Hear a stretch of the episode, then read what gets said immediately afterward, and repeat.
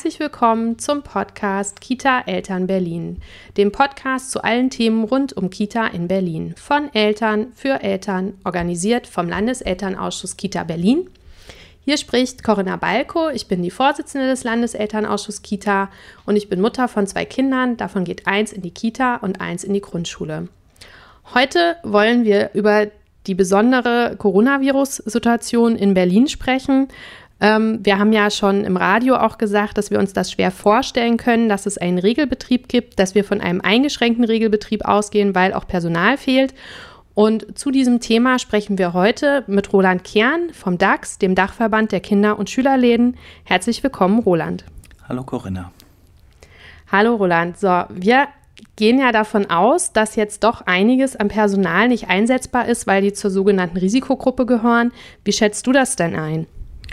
Ja, das ist so. Also wir werden zwischen 10 und 15 Prozent von Menschen haben, die aufgrund von Vorerkrankungen und ne, also da reden wir jetzt nicht von gefühlten Erkrankungen, sondern von ärztlich bescheinigten Vorerkrankungen nicht in der Arbeit mit den Kindern einsetzbar sind. Es ist ja so, ne, der Job der Erzieherin ist einer der wenigen, wo ich direkt mit Menschen ohne Abstand äh, zu tun habe, ohne dass ich mich schützen kann. Ja, also selbst im Krankenhaus kann ich Schutzkleidung anziehen, in der Kita kann ich das nicht. Ich bin also unmittelbar dem Kontakt äh, mit dem möglicherweise infizierten Kleinkind ausgesetzt. Ähm, so, und äh, da, wo der Arzt bescheinigt, dass eine mögliche Corona-Infektion schwerwiegende Folgen hat, können wir die Menschen in der Betreuung mit den Kindern nicht einsetzen.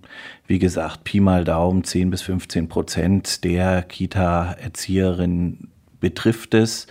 Und hinter so einem Durchschnitt verbirgt sich ja immer das ganz unterschiedliche, also da, oder da verbergen sich ganz unterschiedliche Einzelsituationen. Es gibt Kitas, da trifft es gar nicht zu, da sind alle an Bord, alles fein, prima. Äh, aber es gibt auch Kitas, da sind das 20, 30, manchmal sogar 40 Prozent der Beschäftigten. Und da kann natürlich nicht ein Normalbetrieb erfolgen. Ähm, was wird denn dann gemacht, wenn sozusagen der Betrieb eingeschränkt wird? Was gibt es da für Möglichkeiten für die Kitas? Naja, also derzeit äh, gibt es äh, eigentlich nur die Möglichkeit, äh, Öffnungszeiten am Ende des Tages einzuschränken. Also ich kann natürlich vorher, äh, so wie ich das bei jeder Krankheitswelle tue, ja, gucke ich, äh, wie viele Leute sind da, wie viele Kinder kommen. Manchmal sind ja auch nicht alle Kinder da. Welche Gruppen kann ich zusammenlegen? In Corona-Zeiten schon mal nicht so die allererste Wahl, aber ehrlicherweise, wenn alle Kinder wieder da sind, ist die Kita sowieso eine Infektionsgemeinschaft. Insofern lege ich auch Gruppen Gruppen zusammen. So, wenn das alles nicht mehr reicht, muss ich dann irgendwann anfangen, auch äh, Öffnungszeiten einzuschränken, äh, insbesondere in den Randzeiten, eben das nicht mehr anzubieten. Das ist immer das letzte Mittel, macht keine Kita gerne, weil ne, viel Diskussion mit den Eltern, logisch, viel Diskussion mit der Kita-Aufsicht. Äh, das macht man nicht mutwillig, aber manchmal geht's nicht anders. Also äh, die Betreuungssituation in der Kernzeit hat dann schlicht und ergreifend Vorrang vor den äh, ganz langen äh, Kita-Öffnungsangebot, so wie wir es in Berlin gewohnt sind. Dürfen denn die Eltern da mitreden? Also ich meine, eigentlich darf ich ja im Elternausschuss auch bei Öffnungszeiten mitreden. Naja, mit Reden darf ich. Organisieren äh, ist ehrlicherweise Job des Kita-Trägers. Also der hat die Verantwortung dafür. Der muss äh, bei der Kita-Aufsicht äh, das Ganze abstimmen. Der muss seine Beschäftigten einsetzen. Äh, also das ist schon Job des Kita-Trägers. Ein guter Kita-Träger wird sich immer mit den Eltern abstimmen, ja, und insbesondere mit den Elternvertretern. Also äh, ein Kita-Träger, der der die Kommunikation vernachlässigt, der stellt sich selbst ein Bein, weil er natürlich äh, alles das, was er da vielleicht einspart an Zeit, das holt er locker über die Diskussionen in der Elternschaft und mit den Elternvertretern wieder rein. Also auf jeden Fall abstimmen, aber am Ende ist es schon Job des Kita-Trägers, das zu machen.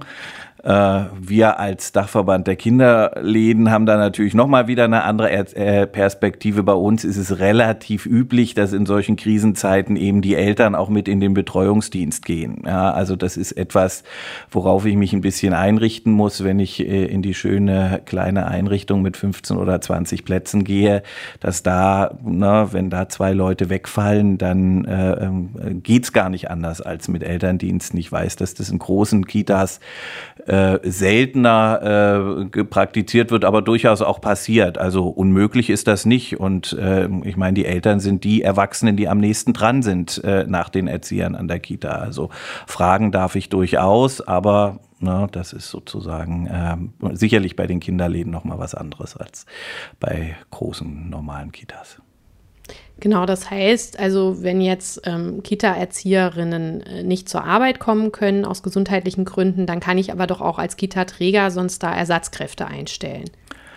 Ich kann das tun, ich habe nur ehrlicherweise kein Geld dafür. Also bisher gibt es dafür keine gesonderte Finanzierung, sondern ich kriege nur das Geld für diejenigen, die ich für den Personalschlüssel brauche.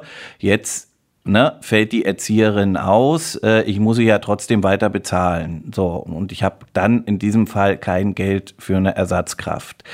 Äh, das ist etwas, äh, worüber wir jetzt gerade mit dem Land Berlin äh, einen Gesprächsprozess vereinbart haben. Äh, wir hatten jetzt alle eine längere Zeit mit einer sehr eingeschränkten Betreuungssituation und man hat gemerkt, wie sehr die Gesellschaft sich inzwischen von der Betreuung äh, in den Kindertagesstätten abhängig gemacht hat.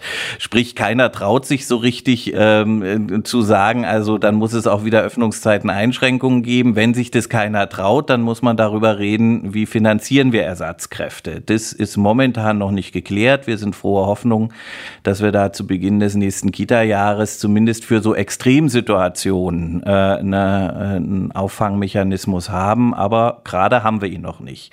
Was wir haben, ist die Freigabe für die, äh, für die Kita-Träger andere Menschen, andere geeignete Menschen einzustellen. Ja, und andere geeignete Menschen heißt erstmal genau das, wie ich sage. Ja, da muss nicht unbedingt eine Qualifikation da sein, aber äh, ne, ich als Kita-Träger muss der Meinung sein, äh, der Mensch kann das. Häufig sind das entweder Leute aus dem Umfeld der Kita, vielleicht ist es der Musikpädagoge, der bis dahin einmal die Woche gekommen ist und jetzt sowieso nicht durch die Kitas tingeln kann und sich vielleicht freut, wenn er einen Übergangsjob kriegt, oder es ist ein ehemaliger Praktikant oder ein ehemaliger FSJler oder was weiß ich. Äh, wie gesagt, bei uns ganz viel die Eltern auch aus dem Umfeld. Äh, also das darf man jetzt, aber man muss es sich auch leisten können. Und rechnest du denn jetzt damit, also seid ihr jetzt mit den Kinder- und Schülerläden schon im Regelbetrieb? Sind alle Kinder schon mit vollen Stunden wieder zurück? Naja, ist ja eigentlich ist die Pandemie beendet in dem Kita-Bereich äh, und äh, wir gehen davon aus, also dass die meisten, also wir haben über 800 Kitas, die bei uns dranhängen, da weiß ich nicht über jede einzelne Bescheid, aber die grundsätzliche Rückmeldung, die ich habe, ist, jawohl, die sind alle wieder äh, an Bord. Äh, ob jetzt alle schon wieder die volle Stundenzahl fahren, das weiß ich nicht. Ehrlicherweise mit Blick auf die Gesamtberliner Situation glaube ich es nicht so wirklich, weil ja alle jetzt auch wieder ein bisschen aufbauen. Äh, auch die äh, Sommerferien irgendwie, äh, wo auch wieder viele Eltern wegfahren und so weiter. Also das ist noch nicht Normalbetrieb. Der Normalbetrieb kommt aber im August diesen Jahres, wenn die Ferien vorbei sind, die neuen Kita-Kinder kommen, eingewöhnt werden und die alten natürlich so da sind, wie sie es gewohnt sind. Also das ähm, insofern, wir sind jetzt vielleicht in einer kleinen Übergangsphase. Ähm, ja, du klingst noch ziemlich äh, entspannt. Ich kriege nämlich durchaus verzweifelte E-Mails von Eltern, ähm, die noch nicht wieder zurück in die Kita kommen. Ähm, da geht es aber meistens dann auch um größere Einrichtungen oder eben um die Öffnungszeiten, dass halt die Öffnungszeiten nicht eingehalten werden können. Und wir haben ja in unserer Umfrage gesehen, dass es sehr viele Eltern gibt, die da, also die alle, die Vollzeit arbeiten wollen, sind ja darauf angewiesen, dass die Kita mindestens mal neun Stunden offen hat. Gibt es denn da eine Chance, dass das im August so sein wird? Naja, also da gibt's nach wie vor einen Widerspruch. Ne? Also das äh, Versprechen, es gibt Kita wie früher mit den Öffnungszeiten, wie wir uns in Berlin dran gewöhnt haben, was bundesweit echt nicht der Schnitt ist. Ne? Und auf der anderen Seite 10 bis 15 Prozent Personal, was fehlt. Äh, solange wie da diese Lücke nicht irgendwie überbrückt werden kann, wird es eine ganz normale Betreuung wie vorher nicht geben. Äh, da lügt man sich in die Tasche, wenn man das, wenn man das, wenn man das annimmt. Das kann gar nicht gehen. So, ähm, wie gesagt, wir haben uns mit dem Senat verabredet, dass wir über das Problem reden. Die Lösung haben wir noch nicht. Wir haben natürlich einen Vorschlag, der kostet wie immer viel Geld. Äh, der Senat hat ganz viel Geld für ganz viele Dinge ausgegeben.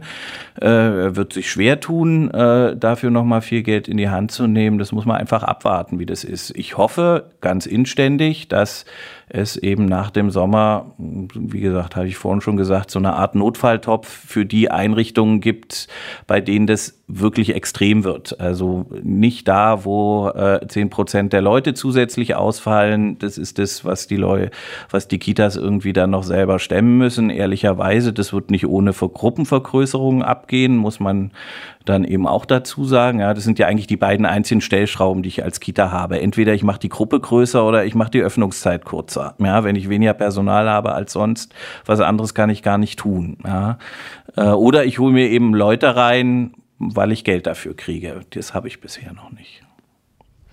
Ja. Was ja auch viele Eltern noch beschäftigt, ist ja die Teststrategie. Wisst ihr schon, wer alles jetzt getestet wird von Kitas? Können sich dann Erzieherinnen und Erzieher auch testen lassen bei Verdacht auf Coronavirus? Also momentan ist es so, es gibt so zwei so Pilotstudien, die betreffen nur jeweils 24 Kitas. Das ist also ein ganz kleiner, ne? wir haben über 2600 Kitas in Berlin, nur ein ganz kleiner Ausschnitt. Äh, und dann soll starten, also äh, die, die, die, die große dritte Testsäule ist, dass Erzieher mit Symptomen ähm, sich testen lassen können und zwar und dann bevorzugt drankommen. Das ist äh, zumindest versprochen worden vom Land Berlin. Ähm, die Details dazu haben wir auch noch nicht. Das ist sicher sinnvoll. Ich warne ein bisschen davor, diese Testnummer zu hoch zu hängen. Also ähm, wenn ich jetzt Symptome habe, wo mein Hausarzt mir sagt, ja, lass mal mal abklären, kann ich mich jetzt auch schon testen lassen. Ja, äh, mit Gesundheitsschutz hat das auch wenig zu tun, weil, also ich weiß dann, ne, also wie gesagt, wenn ich krank bin, gehe ich zum Arzt. Wenn ich Corona-Symptome habe, lasse ich mich testen. Was jetzt hier versprochen worden ist, ist, dass Erzieher nicht so schlimme Symptome brauchen, sage ich jetzt mal, um, um bevorzugt getestet zu werden. Das ist sinnvoll, aber das verhindert am Ende keine neue Pandemie. Ja, also es lässt vielleicht äh, die Ausbreitung schneller erkennen. Also insofern, ich will mich da gar nicht beschweren, aber ich würde da auch nicht zu viel Hoffnung reinhängen. Und ganz konkret, wenn jetzt sozusagen in einem Kinderladen ähm, eine Erzieherin positiv getestet würde auf Coronavirus, mhm. müsste dann die ganze Einrichtung schließen? Das entscheidet das Gesundheitsamt. In einem Kinderladen wird es wahrscheinlich so sein, ja, weil das sind 20 Kinder. Ich glaube nicht, dass dieses Gesundheitsamt da noch Teilschließungen empfiehlt, obwohl auch da haben wir jetzt schon Fälle gehabt, wo dann gesagt wurde, ah, die fünf Kinder waren nicht da an den zwei Tagen, die dürfen weiter betreut werden mit der einen Erzieherin, die noch übrig bleibt. Das ist also auch ein bisschen schräg dann, ehrlicherweise, weil man das kaum noch organisieren kann. Aber also das entscheidet das Gesundheitsamt. Äh, wir beobachten ein bisschen bei den größeren Einrichtungen eine Tendenz dazu, nicht mehr die komplette Hütte dicht zu machen, sondern Teilschließungen zu machen. Auf der anderen Seite muss man sagen, die Entscheidung, die das Land Berlin getroffen hat, Normalbetrieb wieder zu fahren in Kitas und Schulen, bedeutet eben auch, die Kinder, also ich kann die Gruppen nicht auseinanderhalten im Kita- und Schulalltag. Also tendenziell ist eine Kita eine Infektionsgemeinschaft. Äh, wie gesagt, die konkrete Entscheidung trifft das Gesundheitsamt und es trifft es mal so und mal so und wir nehmen hin und setzen um. Genau, und das heißt, ähm, Quarantäne wären dann 14 Tage und das heißt, als Eltern müsste ich mich dann darauf einrichten, wieder 14 Tage zu Hause bleiben zu müssen mit meinem Kind. Schlimmstenfalls ist das so. Ja, also das ist, äh, es hat diesen Druck gegeben. Ne? Also wir hatten ja auch gemeinsam ein Konzept im Kita-Bündnis, wo wir gesagt haben, wir versuchen das noch mit den kleineren Gruppen ein bisschen länger durchzuhalten. Der Preis dafür wäre gewesen, dass der normale Platz eben vier Stunden und nicht acht Stunden in Berlin gewesen wäre. Das hat den politischen Druck nicht überlebt und äh, ja, jetzt haben wir uns dafür entschieden, die Kinder wieder lang zu betreuen. Das heißt auch, keine getrennten Gruppen mehr voneinander, weil das kann ich im Kita-Alltag wirklich nicht organisieren. Und äh, damit heißt es dann eben auch, in dem Pandemiefall ist im Zweifelsfall die ganze Kita zu. Das ist so. Ja, danke für deine klaren Worte. Ich glaube, da haben wir alle viel mitgenommen. ähm, für die Gespräche. Ich bin sehr gespannt, wie es weitergeht, dann auch im August. Und ich denke, wir sprechen uns dann auch nochmal. Wie immer gilt, genau, wie immer gilt für alle, die jetzt zuhören, wenn ihr noch Fragen habt, schreibt uns gerne an eltern.leag-berlin.de. Meldet euch bei Facebook oder bei Twitter. Wir freuen uns immer über Feedback. Ähm, wir wollen diesen Podcast ja auch nach euren Fragen gestalten. Wenn ihr also noch Fragen habt zur aktuellen Situation, die gerne in einer nächsten aktuellen Folge besprochen werden wollen, dann meldet euch. Und wenn ihr Themenwünsche habt für Themen, die in einer Themenfolge besprochen werden sollen, dann meldet euch doch auch. Bis bald!